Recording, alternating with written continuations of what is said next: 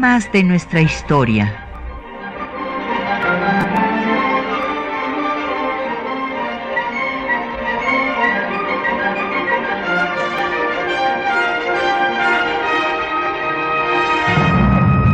Un espacio que difunde el conocimiento del pasado para comprender nuestro presente. Programa a cargo de la maestra Patricia Galeana.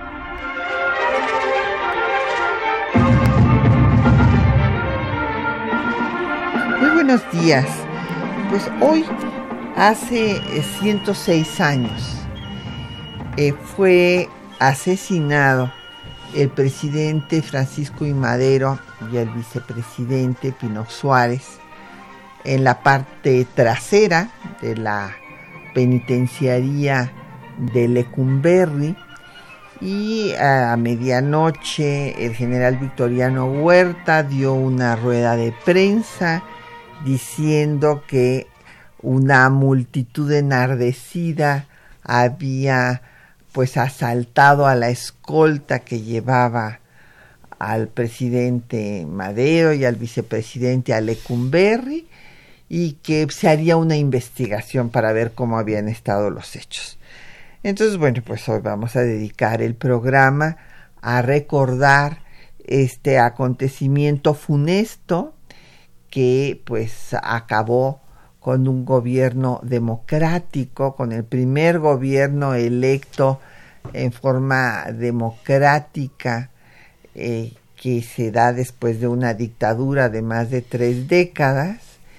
Y eh, lamentablemente en estos hechos que dieron paso a una segunda etapa de la Revolución Mexicana, más cruenta, más larga, la Revolución Maderista fue de seis meses, la revolución constitucionalista en contra de Huerta será de año y medio y después vendrá ya la etapa de la lucha de los diferentes grupos revolucionarios por el poder, que será todavía más larga y más sangrienta.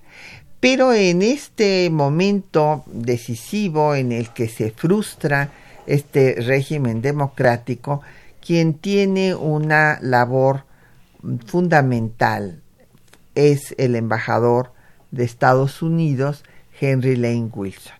Y entonces vamos a hablar de todo este tema y tenemos el gusto de que nos acompañe el embajador Walter Astie Burgos. Bienvenido, Walter, qué bueno. Buenos días, encantado de estar aquí nuevamente. Que te tenemos otra vez en temas de nuestra historia. Con mucho gusto. Y bueno, les vamos a dar eh, ahora dos publicaciones. Una que es un libro eh, que es entrañable para los dos este, aquí presentes, tanto para Walter como para mí, que son Los siglos y las ciudades de Elena.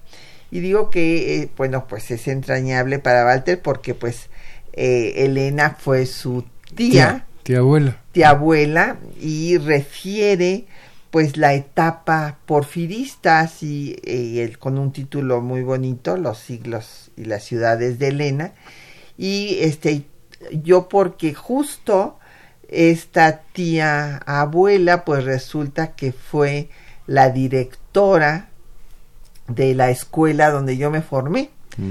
del Windsor mm. School, eh, una escuela inglesa y eh, Mrs. Walter, como le decíamos este, a nuestra directora, pues fue una mujer extraordinaria de la que yo tengo un recuerdo eh, realmente entrañable, porque es esas eh, directoras de escuela que se ganan el respeto, pero al mismo tiempo el cariño de sus alumnos. Entonces, bueno, pues van a disfrutar mucho esta obra. De, y la presentamos aquí hace dos años que salió. Sí, exactamente. Aquí la presentamos y van ustedes a ver, pues, eh, cómo se va a vivir la vida de Elena y también de México en estas décadas. Del cambio del porfiriato a la revolución. Exactamente. Y tenemos una novedad editorial que acaba de salir de hecho salió el mes pasado y es eh, un viejo proyecto que yo tenía. Viejísimo, Pati. Estamos felices de que se hizo finalmente. Hasta que lo hicimos, ¿verdad, Walter? Eh, desde que yo tuve el honor de dirigir el Instituto Matías Romero de Estudios Diplomáticos, había querido hacer una historia binacional con historiadores mexicanos y estadounidenses para referir, bueno, pues eh, esta historia tan azarosa y la relación entre los dos países, eh, dando la óptica de cada una de las partes. Y pues aquí en esta historia binacional que finalmente sale a la luz eh, entre México y Estados Unidos, de México y Estados Unidos, publicado por el INERM, por la editorial Siglo XXI, pues resulta que tenemos eh, la participación del embajador Walter Astier para dar la historia de esta relación México-Estados del siglo XX. Del siglo XX, yo, yo veo la del siglo XIX y tenemos la perspectiva de dos eh, discípulos del eh, historiador James Wilkie, que lo llegamos a tener también en estos micrófonos cuando estaba por acá por visitando México. Él es toda una institución de la Universidad de California y él eh, fue el que pidió que la parte de Estados Unidos fuera elaborada por eh, Peter Rich, eh, que es el que ve la parte del siglo XIX, y por Carlos Contreras, que es la, el que ve la parte del siglo XX desde la óptica de Estados Unidos. Y además están los eh, textos de El México Perdido, que es visto por eh, David Maciel y por Juan Gómez Quiñones, este líder chicano que escribe, bueno, pues eh, lo acontecido con los mexicanos en Estados Unidos. Así es que como ven, bueno, pues tenemos estas publicaciones que seguramente van a ser de su interés. Espero que las disfruten, que sean muy pues constructivas para formar eh, su ciudadanía para fortalecerlos como ciudadanos con el conocimiento de la historia que nos constituye como nación. Mira, si me permites, Patti, digo, obviamente hay muchas historias de las relaciones entre México y Estados Unidos. Tú has escrito mucho sobre eso, yo he escrito, otras personas lo han hecho.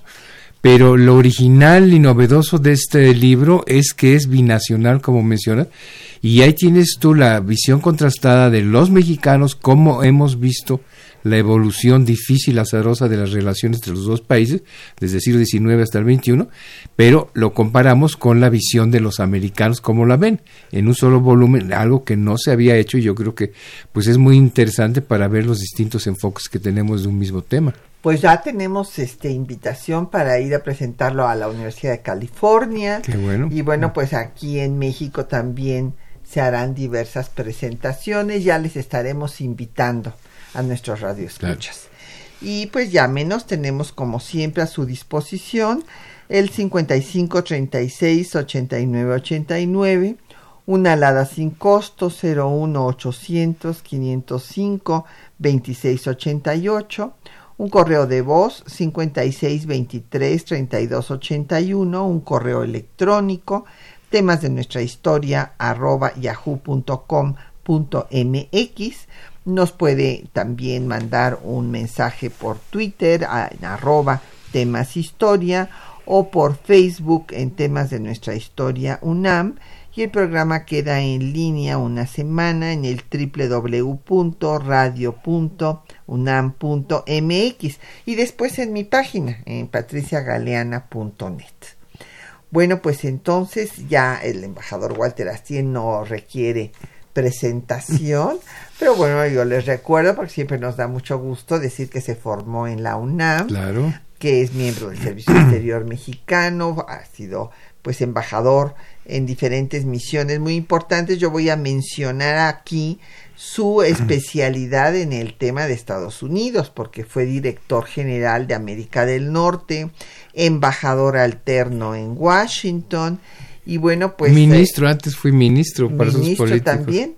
Y después, eh, pues ha sido catedrático en la UNAM, en la Ibero, en el ITAM, en el Tecnológico de Monterrey, en el CIDE y en la NAHUAC.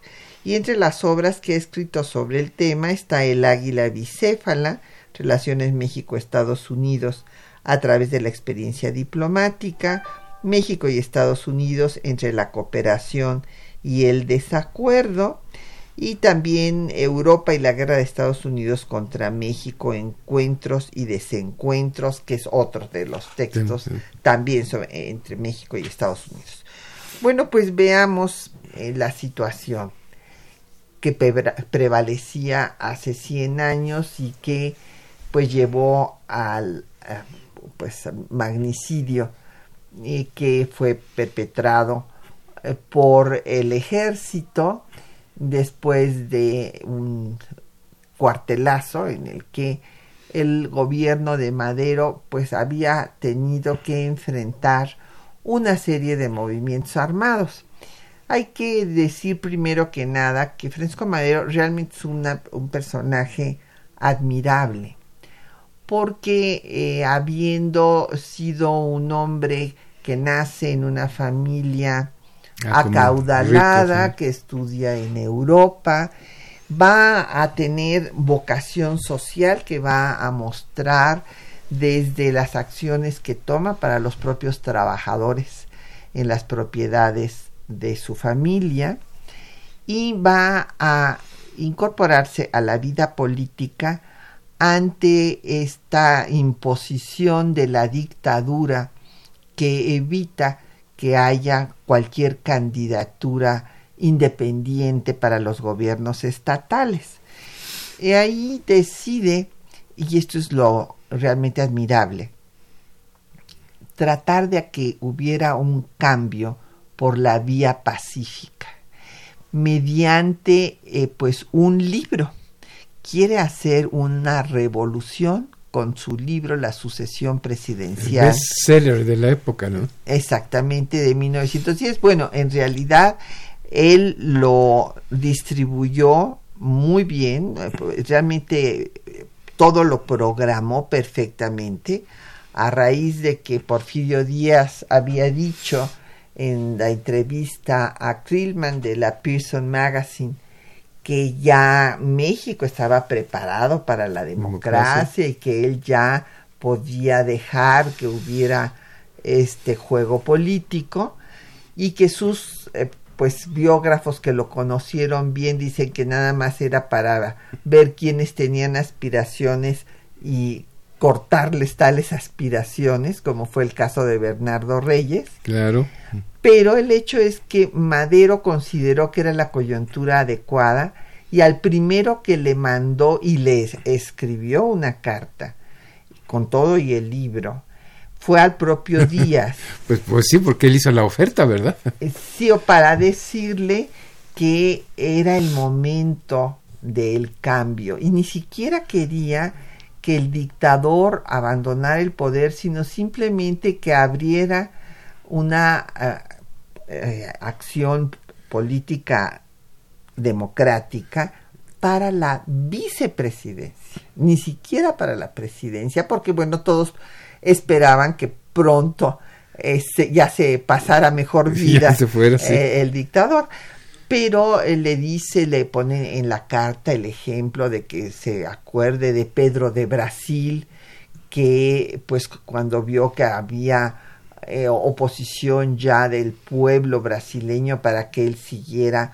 deja el poder y evitando así que hubiera cualquier derramamiento de sangre. Y bueno, hay que recordar que así se da el proceso de independencia brasileño, que es pacífico y que esto pues ayuda a que haya un desarrollo mm, económico y de todos tipos en este país eh, durante el siglo XIX, mientras que en las otras naciones hispanoamericanas estaba luchando por establecer un régimen estable que desarrollara Después de la independencia, claro. Exactamente.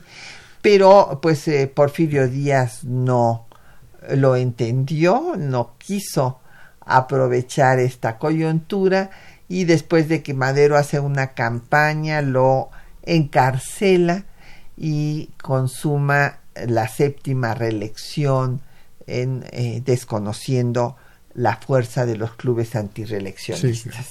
Sí, y, mira, y también el que lo menciona así es Nemesio García Naranjo, y que esta declaración que hizo a Krillman Díaz tenía también el objetivo de tranquilizar a los americanos de que ya les estaba preocupando pues que no había una democracia, que se reelegía y se reelegía. Y entonces, pues como este señor venía Krillman de Estados Unidos y demás, y venía además recomendado por candidato a la presidencia, el presidente Woodrow Wilson, mandó un mensaje de que, bueno, ya iba a haber democracia en México, que él se iba a retirar, que ya México estaba preparado y demás, para tranquilizarlos.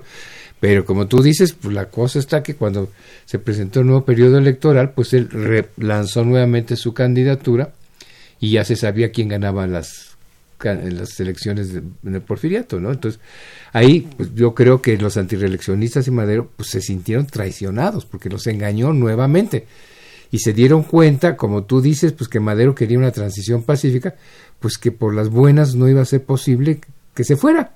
Entonces había que recurrir a la revolución. Así es, no le dejó otra alternativa.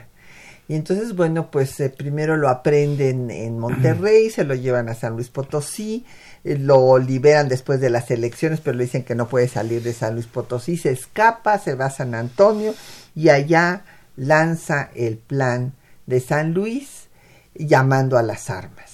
Y en seis meses logra, eh, con la toma de Ciudad Juárez, firmar los tratados que van a permitir que se vaya el dictador, pero que quede el aparato porfirista, sobre todo el ejército íntegro, que será el que después acabe con la vida del propio Madero.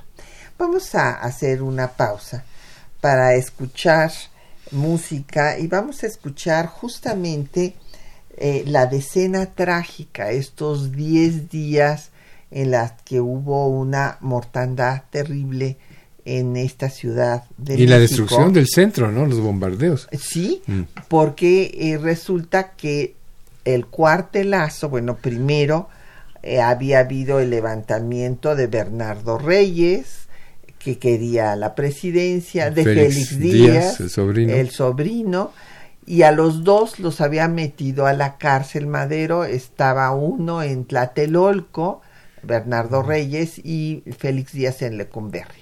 Y cuando empieza la escena trágica, pues el general Manuel Mondragón va a sacar a los dos de la cárcel y es cuando vienen estos 10 días en los que pues toman Palacio Nacional, eh, cree Bernardo Reyes que es, está en poder de los suyos Palacio Nacional y por eso se encamina hacia allá, pero ya había sido recuperado por Lauro del Villar, leal a Madero, y entonces muere ahí acribillado Bernardo Reyes.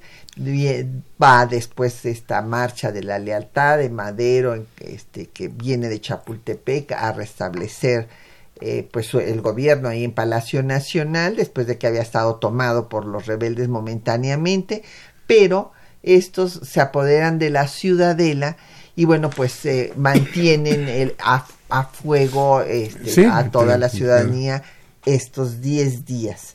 Por eso se habla de la decena trágica y ahí eh, vamos a escuchar eh, las voces de los hermanos César del disco Alegría y Sentimiento del Corrido Mexicano.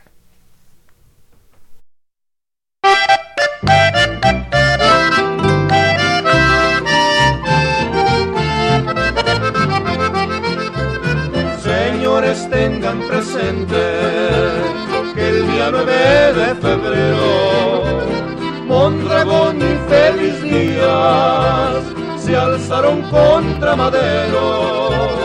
Daba el reloj ese día, las siete de la mañana cuando a México llegó, con dragón, con gente armada, dio libre a Bernardo Reyes y después a Feliz Díaz. Para avanzar a Palacio reunieron las compañías.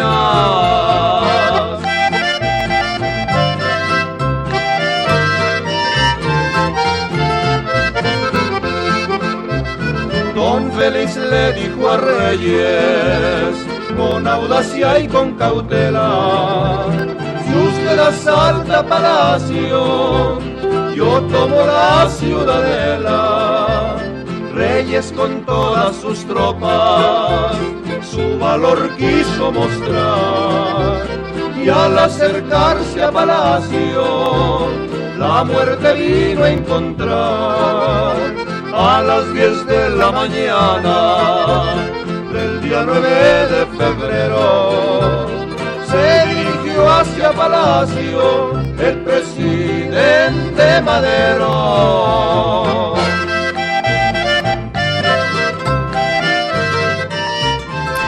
Nos han empezado a llegar preguntas y comentarios.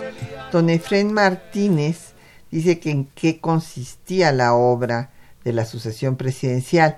Don Efren, fíjese usted que es un libro que yo creo que todos los mexicanos debiéramos leer porque es un análisis de la situación del país, de la situación política, de la situación económica, de la situación social. Y es eh, realmente a mí me parece un acto de patriotismo el que un ciudadano se da cuenta que su país se va a hundir porque esto no puede seguirse prolongando eh, un régimen absolutista por más tiempo, pues decida hacer todo este diagnóstico, Mm. toda esta reflexión para tratar de convencer incluso al dictador de que ya eh, deje eh, el poder y que abra el espacio para una transición pacífica a la democracia. Y para que no le recojan el libro, lo reparte estratégicamente a todos los líderes de opinión en el territorio nacional. Sí, y hay que recordar que había un gran control de los medios y de la prensa por parte de la dictadura, pues era una dictadura. Claro. Y realmente lo único que se publicaba y circulaba y los periódicos, pues era en favor de los grandes logros del porfiriato, el, el cambio del país. etc. Sí, sí. Por eso libros como este son La buenos. paz de los sepulcros, ¿verdad? Poca política y mucha Exacto. administración. Y estos libros sí, está como el otro, como del, bueno, que fue de un americano, de Turner, este, México Bárbaro, ¿no? Sí. Que son ya lo que te revela qué era lo que había detrás de esa fachada de civilización y progreso del porfiriato. Así es, los grandes palacios, Ah. ¿verdad? Las obras públicas.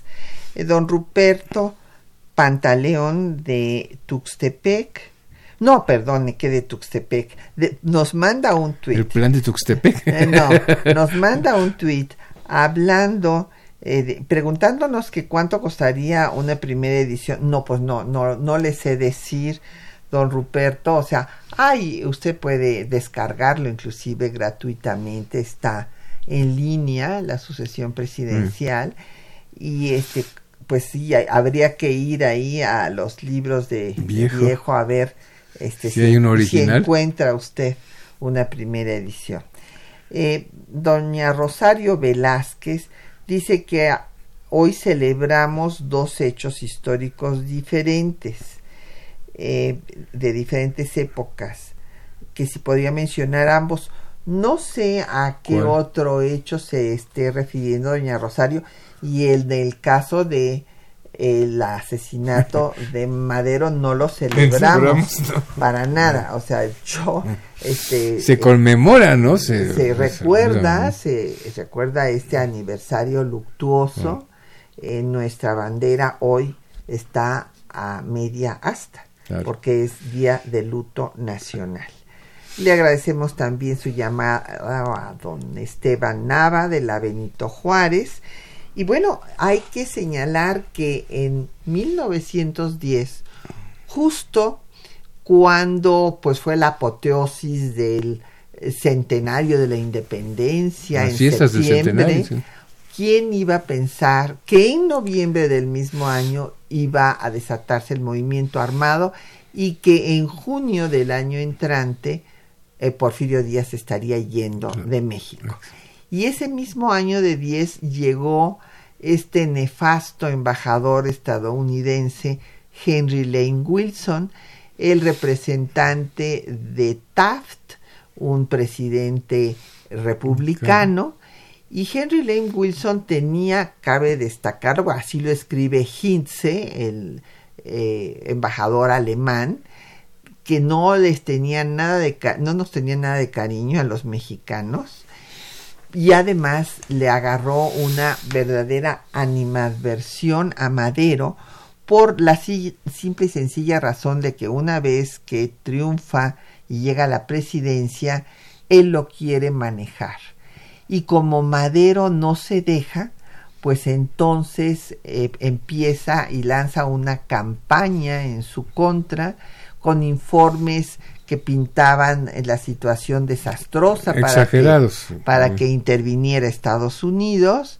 No lo logró, no obstante, pero además mandaba notas diplomáticas hostiles, desató una campaña de prensa, intrigaba con el cuerpo diplomático y finalmente hizo que se reuniera eh, Félix Díaz con Victoriano Huerta, quien encabezaba al ejército que debería de haber defendido a Madero y lo traicionó y lo mató. Exactamente. Mira, yo creo que es muy, muy importante recordar este episodio tan trágico de nuestra historia porque tiene muchas lecciones. Y ya estábamos, comenzamos este programa con el anuncio de la historia binacional, eh, que yo creo que pues vale la pena recordarla porque la historia binacional nos habla precisamente de todos estos encuentros y desencuentros, encuentros y desencuentros que hemos tenido a lo largo de más de dos siglos entre México y Estados Unidos. Y, y por qué digo que ahorita hay que recordar muy bien eso, es porque estamos teniendo una situación tan difícil con Estados Unidos como no la habíamos tenido desde la época de Reagan y de la Madrid y después de que se negoció y aprobó el Tratado de Libre Comercio, pues ya creíamos que todo iba sobre miel, sobre hojuelas y que no íbamos a tener problemas. Pero la realidad es que tenemos ahorita una situación con el señor este loco que está ahí en la Casa Blanca, ¿verdad? Muy, muy difícil. Claro, no es tan grave como lo que sucedió en esta época que estamos examinando, pero sí nos habla de las enormes dificultades. ¿Y qué fue lo que pasó ahí? Pues como tú señalaste, hubo serios problemas domésticos internos, pues se había gentes como Madero que querían el fin de la simulación democrática, el fin de la dictadura, pero eso abrió las posibilidades para que la gente, los extranjeros, bueno, pues buscaran cómo sacar provecho o defender sus intereses y obviamente a el embajador de Estados Unidos, Henry Lane Wilson, muy apegado a los intereses económicos corporativos de Estados Unidos, no le gustó el cambio de todo el trato favorable que les había dado este don Porfirio durante su largo gobierno por el nacionalismo exagerado de Madero. Y entonces se volvió un estorbo y lo criticó, como tú dices, lo atacó, decía que era un lunático que debía estar en un manicomio, como era espiritista, etcétera, etcétera. Y hizo lo indecible hasta que logró que lo mataran. Entonces él fue cómplice del complot. Ah, no, sí, fue corresponsable de todo lo que aconteció porque pues en esta, en esta campaña y en diferentes testimonios que hemos podido eh, leer de personas que lo escriben lo que Lane decía de Madero, en efecto decía que debería estar en un manicomio, que era incapaz, eh, que era estúpidamente optimista, así dice textualmente, y que no podía controlar el bandidaje, eh, que realmente no había autoridad. Hay que recordar que después de que él recibe muchísimos ataques por lo que hizo en la prensa de Estados Unidos, al escribir sus memorias, eh, pues desde luego se justifica y dice que pues que no había autoridad, mm. que los bandidos hacían lo que querían, que había todos los extranjeros le pedían protección y que entonces en efecto reunió a eh, Félix Díaz y a Huerta en la embajada que él este, tres veces estuvieron a punto de romperse las negociaciones y que él intervino y lo que decidió la firma del pacto fue que él les dijo que eh, Europa, los europeos también estaban muy inconformes y que Estados Unidos pues a veces se vería tal vez obligado a intervenir militarmente. militarmente y que eso fue, según él, en sus memorias, lo que hizo que se hiciera el pacto entre Félix Díaz y Huerta, que, en qué consistía, pues que Huerta traicionaría a Madero, eh, lo aprendería, se encargaría provisionalmente del gobierno y Félix Díaz eh, sería electo,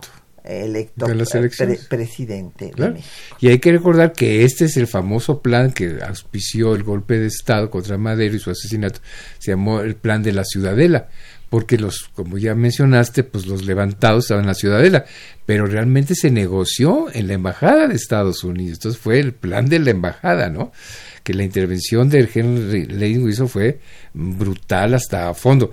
No era nuevo, porque sí que nos recordamos desde el primer embajador que tuvimos, Joel R. Ponce, pues el intervencionismo de los diplomáticos americanos estuvo presente, pero aquí ya fue una, exageración que hasta, que hasta, el mismo presidente Taft y el Departamento de Estado lo reprobó y en sus memorias el presidente Taft dice que se vio forzado a enviar tropas a la frontera por los abultados y exagerados informes que rindió este Lane Wilson, ¿no? Entonces vemos el poder que en un cierto momento un embajador puede tener que hace que hay estos movimientos. Sí, porque está a, punto de causar un conflicto entre los dos países. Exacto. Pero este, pues esto también eh, vamos a ver la cantidad de comentarios negativos de los otros diplomáticos que el, el, representante de Chile, por ejemplo, dice que cómo es posible que no pueden permitir que maten a, Madero eh, ni a Pino Suárez. Y este entonces eh, contesta Lane Wilson que bueno pues que es un asunto interno y que ya que se las averigüen ellos. Y después eh, comentan los diplomáticos que cómo era posible que sí interviniera para derrocar a un presidente democrático frente a cuyo gobierno él este, tenía la representación de su país y no estaba dispuesto para salvarle la vida. Para salvarle la vida. Hasta la esposa de Madero, Sara, este, se, entrevistó con él y le pidió.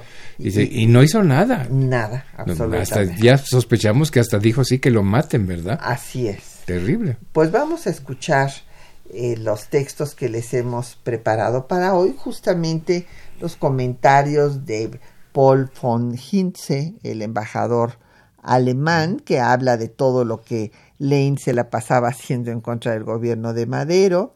Después los testimonios del propio Henry Lane Wilson, el pacto de la embajada, eh, sus intrigas con el cuerpo diplomático y lo recogido por Ramón Prida sobre los comentarios de los diplomáticos del quehacer de Henry Lane Wilson hasta que pues haya eh, esta respuesta a la que hacía alusión el embajador Walter Astier eh, a la, señora Sara Pérez negándole todo su apoyo y su cese por el gobierno de Woodrow Wilson. Y hay que recordar que tuvo un apoyo incondicional Henry Lane Wilson de dos embajadores.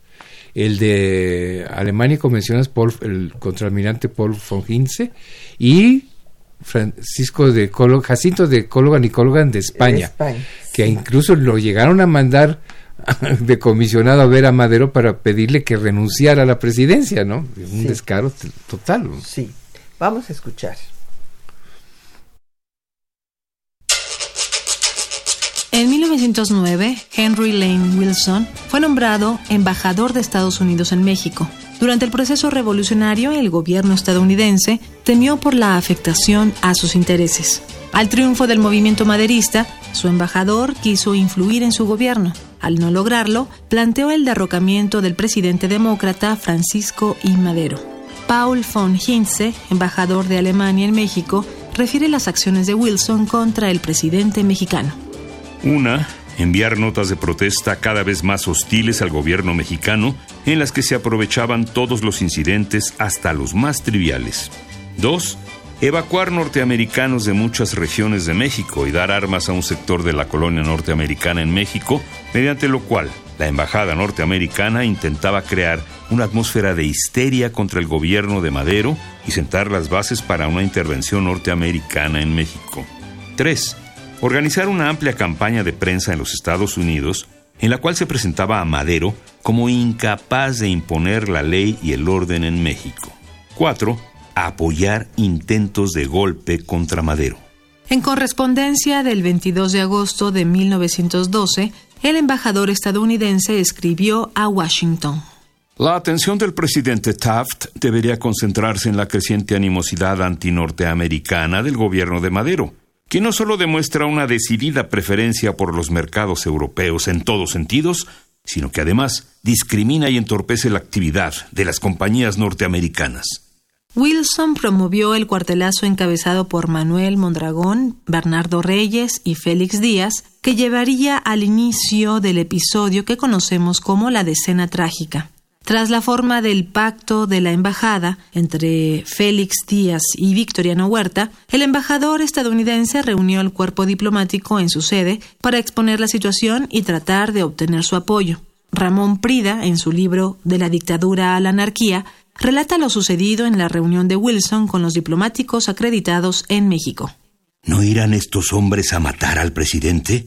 Oh, no, dijo Wilson. A Madero lo encerrarán en un manicomio el otro sí es un pillo, y nada se pierde con que lo maten.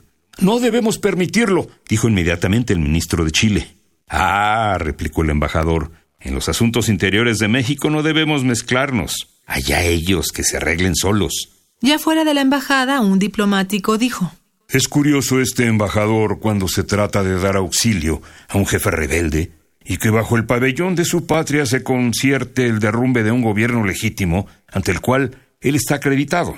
No tiene inconveniente en intervenir, ser testigo del pacto y aun discutir las personas que formarán el nuevo gobierno, sin que le preocupe si se trata o no de asuntos interiores del país. Pero, cuando se trata de salvar la vida a dos personajes políticos, a quienes la traición y la infamia quizá están discutiendo la manera de matar, encuentra que su posición de representante de una potencia extraña no le permite intervenir aunque sí califica rajatabla y con notoria indiscreción a los gobernantes del país ante quienes está acreditado. Horas más tarde, Sara Pérez, esposa de Madero, fue en busca de Wilson en busca de garantías para su esposo, a lo que el embajador respondió. Esa es una responsabilidad que no puedo echarme encima ni en mi nombre ni en el de mi gobierno. Seré franco con usted, señora. La caída de su esposo se debe a que nunca quiso consultarme. El mismo 19 de febrero, el presidente Madero y el vicepresidente José María Pino Suárez fueron obligados a firmar la renuncia a sus cargos y tres días más tarde fueron asesinados. Al cambio de gobierno en Estados Unidos, del presidente Taft del Partido Republicano al democrático de Woodrow Wilson en julio de 1913, el embajador Henry Lane Wilson fue llamado por su gobierno para que explicara su desempeño tras lo cual se le solicitó su renuncia y ya no se le permitió regresar a México. La embajada quedó a cargo del primer secretario Nelson O. Shoffness. Bueno, pues tenemos muchísimas preguntas y comentarios, nuestros radioescuchas, después de que ustedes pueden llegar a sus propias conclusiones. Constatar directamente. De, mm. Por eso siempre nos damos a la tarea de buscarles los documentos que refieren lo que las personas de las que estamos hablando escribieron o dijeron. Para que no nada más se queden ustedes con nuestra interpretación de los hechos. Y entre todas las llamadas, pues ya las ordené así cronológicamente para ir viéndolas primero que nada, don Agustín Mondragón de la Cuauhtémoc dice que eh, pues eh, realmente en la historia de México Porfirio Díaz tiene dos etapas, la de militar y la de dictador, que en una pues logró grandes batallas y en otra pues fue nefasto. Sí, en efecto, don Agustín, el eh, como militar que también en su gobierno se dedicó a exaltar esos hechos y bueno, para que se le considera el gran héroe que logró derrotar a los franceses. pero después esta idea de pues concentrar todo el poder y de no solamente el poder, sino la riqueza para unos cuantos. Hay que recordar que el latifundismo en Chihuahua, por ejemplo, se llegaron, que es el estado más grande del territorio nacional, pues lo llegaron a tener cinco familias. Entonces, bueno, sí se llegó a un exceso de concentración del el poder y de la riqueza, supresión de libertades y actos de eh, sangre que se dieron, no como dicen algunos hasta el final, no, acuérdense ustedes de la ejecución en su primer gobierno de los marinos del cañonero Libertad en Veracruz, que habían permanecido leales al Lerdo de Tejada, porque hay que recordar que Porfirio Díaz saca al Lerdo de Tejada por las armas. Y entonces, bueno, pues estos señores que estaban, eran leales al Lerdo y desde ahí puso pues la mano de hierro y el derramamiento de sangre como un escarmiento para todos. Duro para los opositores. Entonces mandó eh, esto que se dice de el telegrama mátelos en caliente, nunca existió dicho telegrama. Es una interpretación de lo, la política que él empezó, pero sí le escribió al gobernador que ejecutara ipso facto, esto así lo dice textualmente, a todos los oficiales y al, eh, no me acuerdo si en esto si era el 20 o el 25% de la tropa. Ay, qué horror. Entonces así las cosas. Doña Josefa Cruz pues eh, manifiesta su admiración por Madero a diferencia pues de eh, la petulancia de Porfirio Díaz. Eh, Vicente Pineda de Puebla nos llama y dice que hay que destacar que Madero hizo su campaña con recursos propios Sí, en pues era muy rico, su familia era muy rica. ¿sí? pero además este es muy interesante como este si fue un acto de valentía porque este se le ha dicho que era pequeño de estatura y pequeño de espíritu. No, bueno, nadie pequeño de espíritu se eh, deja de, se lanza contra un personaje que tenía tres décadas gobernando a un país. Y además siendo de una de las familias más ricas del país, pues qué necesidad tenían, ¿no? Pues sí, demuestra Podía habérsela vivido muy, muy bien, sin problema, con, sus recursos y ya, ¿verdad? Sí. Don Jorge Virgilio de Coyoacán eh, dice que este, y esto es una cosa que es muy cierta, muy importante que lo mencione usted, don Jorge, que hubo también ministros que apoyaron a Madero, en efecto, como eh, la, en la Embajada de Japón, en donde se les dio asilo a la familia Madero cuando tenían ya pues apresado al presidente en Palacio Nacional. Eh, y ahí estuvo apoyando Márquez Sterling, de Cuba. el embajador de Cuba, que inclusive vino un barco para recoger a la familia que se iba a ir al exilio a Cuba, porque Huerta ofreció a Madero y a Pino Suárez que firmaran la renuncia, porque él quería que firmaran la renuncia para después hacer esta farsa legal que hizo de llevar al Congreso, que se llevara al Congreso las renuncias, para que entonces pues se, designara a Lascurain, que era el secretario de Relaciones, presidente interino por 45 minutos y después este delegara el poder en Victoriano Huerta. Entonces sí, Márquez Sterling y ya había también eh, pues la intervención que habíamos mencionado del embajador de Chile, eh, a, decir que no podía el cuerpo diplomático aceptar, o sea, una situación ah, tan ah, este, con la ruptura del orden legal establecido y permitir pues que mataran a, a- Claro. al Eh, presidente. Es que los diplomáticos se dividieron, ¿no? Como Exacto. mencionamos, pues con el de Estados Unidos estaba el de Alemania y estaba el de España. En cambio, los latinoamericanos, pues teniendo esas tremendas experiencias de intervencionismo extranjero, pues se invocaron así que el principio de no intervención y se opusieron a lo que estaba haciendo Henry Lane Wilson y sus dos asociados, que por eso se marginaron del, del resto de los de cuerpo, se autonombraron ellos representantes del cuerpo diplomático, Henry Lane Wilson, pero ya no tomaron en cuenta a los latinoamericanos ni a quien estuviera en contra de lo que estaban haciendo. Claro, y aquí don Jorge Virgilio dice que por qué no intervinieron. Bueno, intervinieron en lo que pudieron intervenir, don Jorge. O sea, sí protegieron el de Japón a la familia de Madero, eh, el eh, de Cuba, Márquez Sterling, inclusive se fue a dormir a Palacio Nacional para que con su, pues delante Presencia. de él no podían matarlos, ¿verdad? Para tratar de proteger sus vidas. Y bueno, lo que pasa es que no pudieron hacer nada más porque pues el ejército, el ejército, el antiguo ejército porfirista, bueno, pues la Pues contrarrevolución sí, tenían la fuerza. Eh, tenía la fuerza de las armas, Claro. entonces pues no podían hacer otra cosa. Ya, ya tenemos, porque mire, está en discusión en estos momentos otra vez el valor o no del principio de no intervención con los de Venezuela y no sé qué. Pero el problema es que siempre ha sido interpretado a conveniencia y ahí vemos claramente cómo cada quien lo interpretó como quiso, ¿no? Y a veces el mismo Lane Wilson dice, "Ah, yo no intervengo no en lo de, de Madero, pero se metió en lo de Para la ciudadela, no sé Madero qué, no para tirarlo. pero para derrocarlo, Exactamente. sí. Entonces cada quien lo ha interpretado como le ha convenido. Exactamente.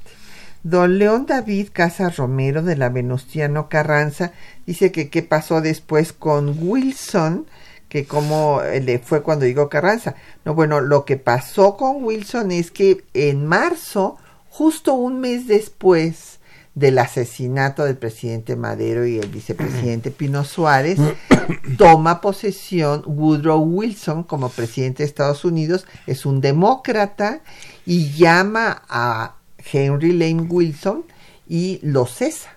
Ya este pues no le permite regresar. Mira, de hecho, ya cuando está en la presidencia Madero y se da cuenta de lo que está haciendo Henry Lee Wilson, mandó una carta confidencial a través de nuestro embajador en Washington para que se le entregara al candidato a la presidencia, bueno, ya había sido presidente electo Woodrow Wilson, que le retirara al embajador Henry Lee Wilson por todo lo que estaba haciendo. Pero el Departamento de Estado no quiso hacer nada sino hasta que Woodrow Wilson llegara a la presidencia oficialmente hasta el año que entra. Entonces lo dejaron estar en el puesto un plazo más largo y fue cuando ya yo creo que porque supo que estaban pidiendo su salida ya creo que desesperado pues ya recurrió a medidas extremas como el golpe de estado Así es. Y bueno, don José Guadalupe Medina de la Netzahualcoyot nos dice que qué grupos políticos o fuerzas exter- externas apoyaron a Victoriano Huerta.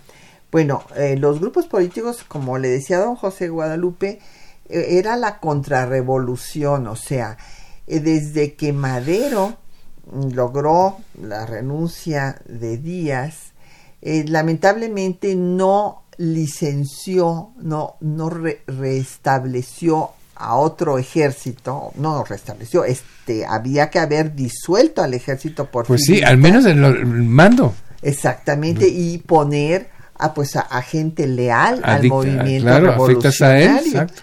Entonces, ¿qué pasó? Que desde un principio se levantaron en armas Bernardo Reyes y, y Félix Díaz, los metió a la cárcel, pero pues seguían con su mismo apoyo en, en el ejército y bueno, por eso lo liberan y lo derrocan. Y hay que decir también que eh, el presidente Madero tuvo que enfrentar a dos movimientos revolucionarios en su contra, que fue el de Emiliano Zapata, que fue muy injusto con Madero en el plan de Ayala, y el de Pascual Orozco, que quería que a fuerzas Madero lo pusiera de gobernador en Chihuahua, Ah. y como Madero era un demócrata, decía, bueno, no voy a hacer yo ahora lo mismo que le critiqué a Porfirio Díaz de imponer a los gobernadores, no lo impuso, y entonces Orozco se levantó en armas Ah. también, y todo esto debilitó al gobierno de Madero.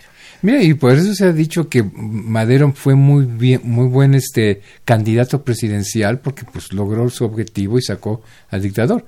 Pero ya como presidente, no fue muy buen presidente, ¿no? Y una de esas razones fue que hubiera quitado a todo el mando militar porfirista que encontró. Pues digo, cuando matan a Lauro del Villar, que estaba... No, no lo matan, lo hieren. Ah, lo, lo hieren. Este, en sustitución nombra a Huerta y su hermano Gustavo le dijo que no lo hiciera. Bueno, lo que pasa es que aquí Eh. yo no comparto totalmente que haya... Respetó Eh, los sí. protocolos militares. Bueno, es que hay que entender a Madero. Madero era un pacifista y realmente era un demócrata. Entonces consideraba que debería de gobernar para todos los grupos y no excluir a ninguno. Ahora, después de los hechos, pues claro, vemos que fue un error Que claro, se equivocó. pero en ese momento él quiso eh, realmente tratar de que hubiera el menor derramamiento de Y sangre quedar bien con todo el mundo. y que se Sí, restableciera la paz y hacer las cuestiones legalmente, creó un departamento de trabajo, quería repartir la tierra, pero por medios legales, no este con invasiones como hacían los zapatistas, en fin, y bueno, pues sí se le vino eh, pues todo en contra. Y vamos a escuchar otro corrido, esta vez vamos a escuchar el cuartelazo felicista de Samuel Lozano, este morelense, autor de muchos corridos importantes, interpretado por las hermanas Mendoza, Juanita y María.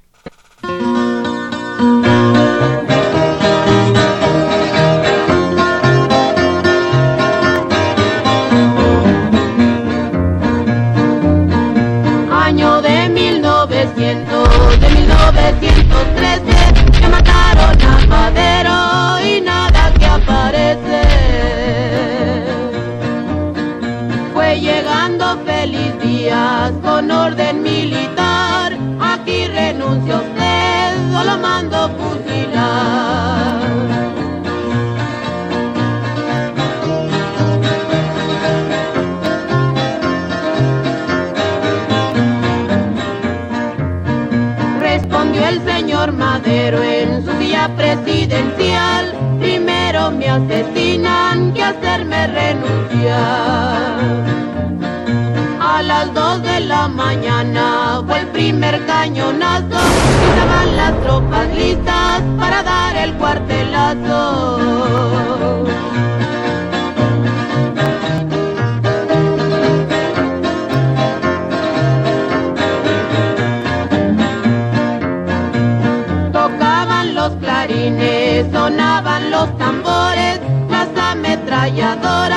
Dando vuelta en los fortines. Otro día por la mañana, las mujeres llorando de ver la ciudadela que le estaban bombardeando.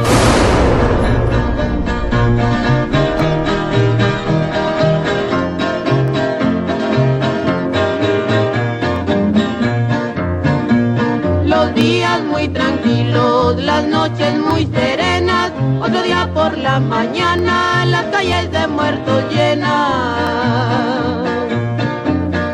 Vuela, vuela palomita, para Tena que el Romero, anda avísale a Carranza que mataron a Madero.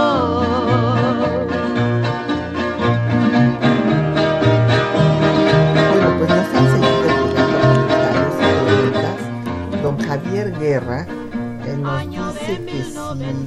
había la posibilidad de que Madero desconociera al representante diplomático. Sí, claro que había la, la posibilidad, pero pues ya no tuvo tiempo. Pues no, claro. sí. Don José Guadalupe Medina de Netzahualcoyot, que cuáles eran los grupos políticos. Ah, no, esto ya lo habíamos visto, que apoyaban a Victoriano Huerta, pues sí, obviamente eh, de externos, pues tenían eh, simpatías con él los embajadores justamente que, que apoyaron la posición de Lane Wilson, como ya dijo el embajador Walter Astier, el de Alemania y, el de España. Eh, Irma son de por Facebook eh, le encanta este que tus conferencias Walter te manda Ah, muchas gracias. a, a saludar Eh, Rosario Velázquez ya habló para aclarar qué es lo que ella quería que se recordara eh, que se recordara la llegada de Cortés Ah, bueno eh, aquí este también eso de la celebración, pues sí, claro, los españoles lo pueden celebrar, los pueblos originarios no necesariamente, ¿verdad? Porque vino una destrucción de sus culturas, de, de, todo, ¿verdad? Eh, muy dramática, fue un encuentro dramático Pues, y bueno, este pues sí se va a hacer muchas actividades en cuanto a la fundación del municipio, del primer municipio, el de la Villa Rica de la Veracruz, pero esto eh, es hasta el mes de abril, doña Rosario. Y eh, Raúl Horta Retana, pues manda felicitaciones al programa. José Ismael Barrera Reyes también. Eh, igual lo hace Agustín Alcaraz de la Benito Juárez y don Rafael Aranguren de la Miguel Hidalgo, que por qué no estoy ya en los programas del domingo, pues porque son programas institucionales y ese programa de los domingos era del Instituto Nacional de Estudios Históricos de las Revoluciones de México, don Rafael. Muchas gracias por su comentario y por a todos por sus felicitaciones. Y bueno, pues vamos a concluir el programa viendo cómo esta intervención descarada de Estados Unidos, pues sí tuvo una influencia decisiva en los acontecimientos, De México, claro. porque evidentemente ya había habido algunas negociaciones. Juan Sánchez Ascona, secretario de Madero, da cuenta de que Huerta se reunió con García Granados, que era uno de los opositores de Madero. El hermano de Madero, Gustavo eh, a Madero, él lo denuncia a Huerta de que se está entendiendo con los sublevados en la ciudadela.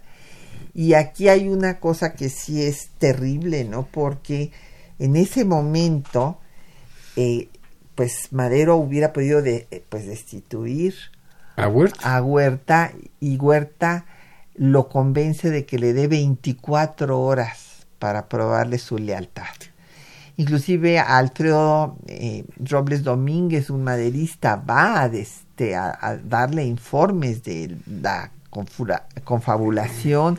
Venustiano Carranza desde Coahuila eh, está pues viendo que va a triunfar la contrarrevolución y Madero, eh, pues don Francisco le da estas 24 horas a Huerta, Fatal. que son en las que Huerta agarra a Gustavo, es el primero que agarra porque era pues el, el más eh, duro, digamos. Que Y que saben contra él. Exactamente, y, y lo martirizan, lo matan en sacan una... el único ojo que no, tenía, No, no, no, es una cosa verdaderamente aberrante lo que hace con Gustavo Madero y este pues en estas 24 horas acaba el gobierno democrático y la vida del presidente Madero. Sí. Mira, y lo paradójico es que el nuevo presidente de Estados Unidos, el demócrata Woodrow Wilson, pues llegó y reprobó lo que había hecho Henry Lay Wilson, entonces lo cesó, lo retiró, no sé qué, y digo que, eh, que porque él era muy cristiano, este Estados Unidos no actuaba así, no sé cuánto. Pero ya que tomó el poder, tuvo unas intervenciones en México, militares, políticas, No, no, no, diplomáticas. te- terribles, o Entonces, sea, ¿en qué quedamos, no? Pues, sí, Por- imagínense que nada menos va a mandar eh, pues a ocupar el puerto de Veracruz, pero ocuparlo a sangre y Claro. fuego durante siete meses después de haber ma- matado ahí a personas absolutamente inocentes y va a mandar una expedición punitiva que llega a tener 10.000 elementos al mando de Pershing buscando a Villa casi un año Exacto. en el norte del territorio. Entonces, bueno, Bueno, ¿por qué ocurrió esto? A pesar, como dije, reprochó lo que hizo el gobierno de Taft y Woodrow Wilson y demás, pero, de perdón, que hizo el embajador Lane Wilson. Pero lo que pasa es que pues Estados Unidos defiende sus intereses a como de lugar. Y entonces, bueno, pues creyó este Henry Lee Wilson que él estaba defendiendo sus intereses de Estados Unidos a su manera y ve todas las brutalidades que hizo. Pero llegó Woodrow Wilson con sus principios democráticos y cristianos y también intervino porque lo que quería él, que se estableciera en la paz en México la tranquilidad. Pero en sus términos y como le convenía. Punto. Entonces ese fue el problema. Desde luego, desde luego. Y bueno, pues ahí el origen de que los principios de política exterior de no intervención. Claro. Bueno, pues muchísimas gracias a nuestro querido amigo, el embajador Walter Arce, por eh, habernos acompañado esta mañana y eh, a nuestros compañeros que hacen posible este programa. Juan Estac y María Sandoval en la lectura de los textos, Socorro Montes en el control de audio, Quetzalín Becerril en la producción, Linda Franco en los teléfonos con el apoyo de don Felipe Guerra y se despide de ustedes Patricia Galeana hasta dentro de ocho días. Programa a cargo de la maestra Patricia Galeana.